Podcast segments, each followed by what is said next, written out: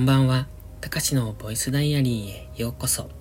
本日は6月29日水曜日、ただいま23時37分。このチャンネルは日々の記録や感じたことを残していく声日記です。お休み前のひととき、癒しの時間に使っていただけると嬉しく思います。今日も暑かったです。ここの気温は36度ぐらいでしたね。なんか午前中の方が暑く感じるんですが、まあそれでも昼からも3時ぐらい、今日はね、かなり暑かった。夕方に帰ってきたんですが、その、その時もまだ36度。え、っていうことは昼間は一体何度だったんだって思ったんですが、今日はね、関西で百合が見られる場所というタイトルをつけたんですが、近所で百合が咲いてきたので、そろそろ百合を見に行ける時期なのかなと思って、えっとね、ユリを見に行ったのは初めてなんですよ。初めてというか、ユリを見ようと思って行ったのは初めてでした。過去に一度大阪に行った時に、まあ、たまたま、なんか、ゆり園があるみたいな看板が上がってたのかなで、寄ったことはあるんですが、で、そこにね、もう一度行こうと思ったんですよ。なんてとこだったか忘れたんですが、大阪の海沿いのところでした。そしたら、うんと数年前にもそこは閉園されてたらしくって、だから仕方がないので別のところって探してたんですね。で、ここは滋賀県なので、関西にユリを見に行くとなると、まあ、京都、大阪ぐらいが、まあ、比較的、えっ、と、近場かなと思うんですが、えっ、と、次あったのがね、兵庫県だったんですよ。で、兵庫までとなるとちょっと遠いなと思ったので、なので、岐阜とか愛知の方でないかなって思ったんですが、愛知ってね、この辺よりも花が咲くのが早いんですね。多分。三重とかあの辺多分あったかいんですよね。だからちょっとユリを見に行く時期としては少しずれてしまったなと思ったので、で、神戸までちょっと足を伸ばしてきました。ここからは車で約2時間ですね。高速道路を使って。ちょっと遠いなと思ったんですが、まあまだ2時間ぐらいなら行ける距離なので、で、神戸のね、神戸布引ハーブ園っていうところに行ってきました。ユリを見に行くのにハーブ園なんですよ。で、関西ユリで調べると、そこが出てきたんですね。他にもいくつか出てきたんですが、その、布引ハーブ園が一番良さげだったんでそこに行ったんですが、なんかね、調べても調べてもユリの情報があんまり出てこないんですよ。なんかユリがあるみたいなことはわかるんですが、そして数も多いという、そんな雰囲気はするんですけれども、それ以上の詳しい情報が出てこなくって、本当にあるのかと疑いながら行ってきたんです。で、まあ、ハーブ園なので、ユリがなくっても、その最初の前情報でなかなかいいところだなっていうのは分かっていたので、まあ、最悪ユリがなくってもいいかなと思って行ったんですが、えっとね、結論から言いますと、ユリはあったんですけど、うーん、まだあまりっていうかほぼ咲いてなかったというか、多分ね、3分の1も咲いていない ぐらいの状態でした。で、その中で咲いてる部分だけを写真撮って今日一部はインスタに載せてみたんですが、ちょっと残念な感じですね。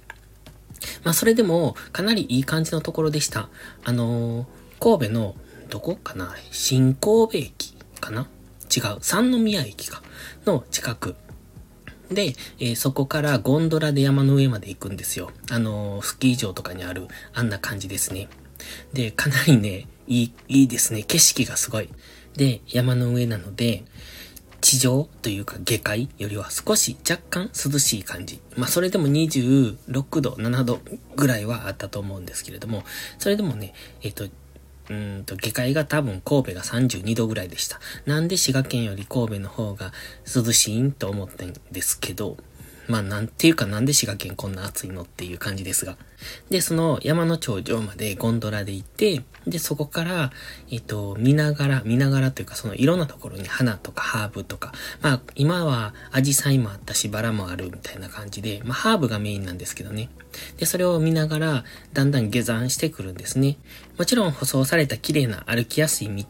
まあ、あの、若干階段と、うんと坂が比較的、こう、やっぱ山なので、ちょっと急かなという、そのくらいなんですが、で、途中まで降りてきて、で、そこからまたゴンドラに乗って、えー、下山するみたいな感じです。うん、時間にしたら多分、ゆっくり回れば、1時間半、2時間ぐらい、もっとかな。2時間は滞在できるなっていう、そんな感じのところですね。で、メインのユリは、うーんとね、花壇の3分の1が、ちょっと先出したかなっていう そんな感じで、まあ、ほぼほぼ咲いていない感じだったんですが、多分まあ、山の上だからっていうところもあったんでしょうね。だから来年はね、そこもすごく良かったんですが、ちょっとゆりを見に行きたかったので、えっ、ー、と、東海の方に行こうかなって考えてます。で、あ、言いましたっけ？最初大阪にゆりを見に行った時、あの、そこに行こうと思ったんですが、閉園したのは、えっ、ー、と、理由がね、えっ、ー、とね、2021年 ?2019 年？かね、あの、かなり大きな台風が大阪を通った時があるんですよ。確か関空のうんと、あの、連絡橋っていうのかな？なんか、その橋か、その道路に船がぶつかった年の、あの、すごくひどかった台風なんですが、あの時ね、ちょうどその台風直後ぐらい、直後っていうか数日後なのか一週間後ぐらいに、僕は和歌山に向かってちょっと行ったんですよ。で、その時に大阪を、その関空の近くを通ったんですが、もうすごいひどい状態でしたね。海沿いの、その、ヤシの木とか、まあ木が植えてある道沿いに、それが根こそぎ起きていたりとか、で、インフラが止まってたんですよ。あの、水も止まってる、じゃあ、水が止まってるというか、電気が止まってたのか。だから水も止まってたのかな。だから途中でスーパーとか寄っても、もちろん電気が来ていないので、レジは手打ちみたいな電卓で計算してやりましょう。で、店の中は真っ暗ですで、トイレに行っても、あの、水が流れないんですね。あの、電気が来ていないから。だから全部手動でやっていくみたいな、すごい惨状でしたね。まあちょうどその台風が来て、その台風にユリ園がやられてしまったっていう理由が書いてありました。すごいね、大きいところだったんですよ。で、まあ、たまたまそこは行ったんですけれども、かなりの広い公園なのかな海沿いの。そこに一面に百合が咲いていたので、すっごい綺麗だったんですね。だから、関西百合で調べると、今、うんと、その今日行った布引きハーブ園と、もう一箇所か二箇所上がってくるんですが、そんなに大したことがなさそうな感じなんですよね。だからその大阪のあのユリ園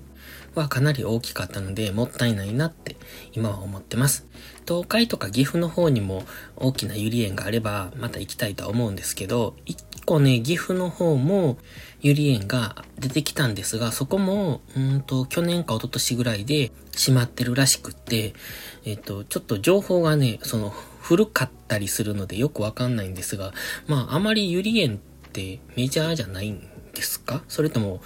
維持が難しい？管理が大変なのかな？よくわかんないですけど、ユリエンってあまり効かないですよね。アジサイとかはよく見るんですけれども。でも、すごくユリ綺麗だなと思うので、また来年もタイミングが合えば行ってみたいなって思ってます。で、今日帰ってからね、あの、ガソリン入れに行かないといけないなと思ってて、で、それに行く前に一旦部屋で休憩しようと思ってたんですよ。じゃあすごい脱力してしまって、なんでこんなに疲れてるのかなって。まあ確かにずっと運転はしてたんですけども、やたらと疲れてて、とりあえずエネルギーが足りないと思って、で、何かを食べて、そこからガソリンを入れに行ったんですね。で、帰り道とかも、なんか、なんか変って思いながら、体がやたらと変、えー、熱中症って思いながら帰ってきたんですよ。でも頭痛がしてるわけでも吐き気がするわけでもなくって、でもなんか体がおかしいと思って。で、よくよく考えたら、その、ゆり園に、ゆり園じゃないや、布引きハーブ園の行き帰りで、うーんとね、ほぼ水分取ってなかったんですよね。途中で昼食を食べた時に、コップ一杯の水は飲んだんですが、その後はね、まあ、あの、缶コーヒーを何本か飲んだんです。で、缶コーヒーを飲むと利尿作用があってトイレに行きたくなるんですけど、なんか今日はね、やたらとトイレが近かったんです。いつもそんなことならないのに、で、今日はすごいトイレ近いなと思って何回かトイレ行ってて、で、飲んだ水分は缶コーヒーだけなので、結局なんか体中の水分を出し切ってしまったというか、その、ね、必要以上に出したみたいで、脱水症状に近かったのかなっていうのが結論でした。で、帰ってきてから麦茶をコップに杯飲んだら回復したっていう あ、そうなんだって人間の体ってこんな感じなんやなっていうのを改めて感じました。というところで今日はもうそろそろ寝ます。それではまた次回の配信でお会いしましょう。たかしでした。バイバイ。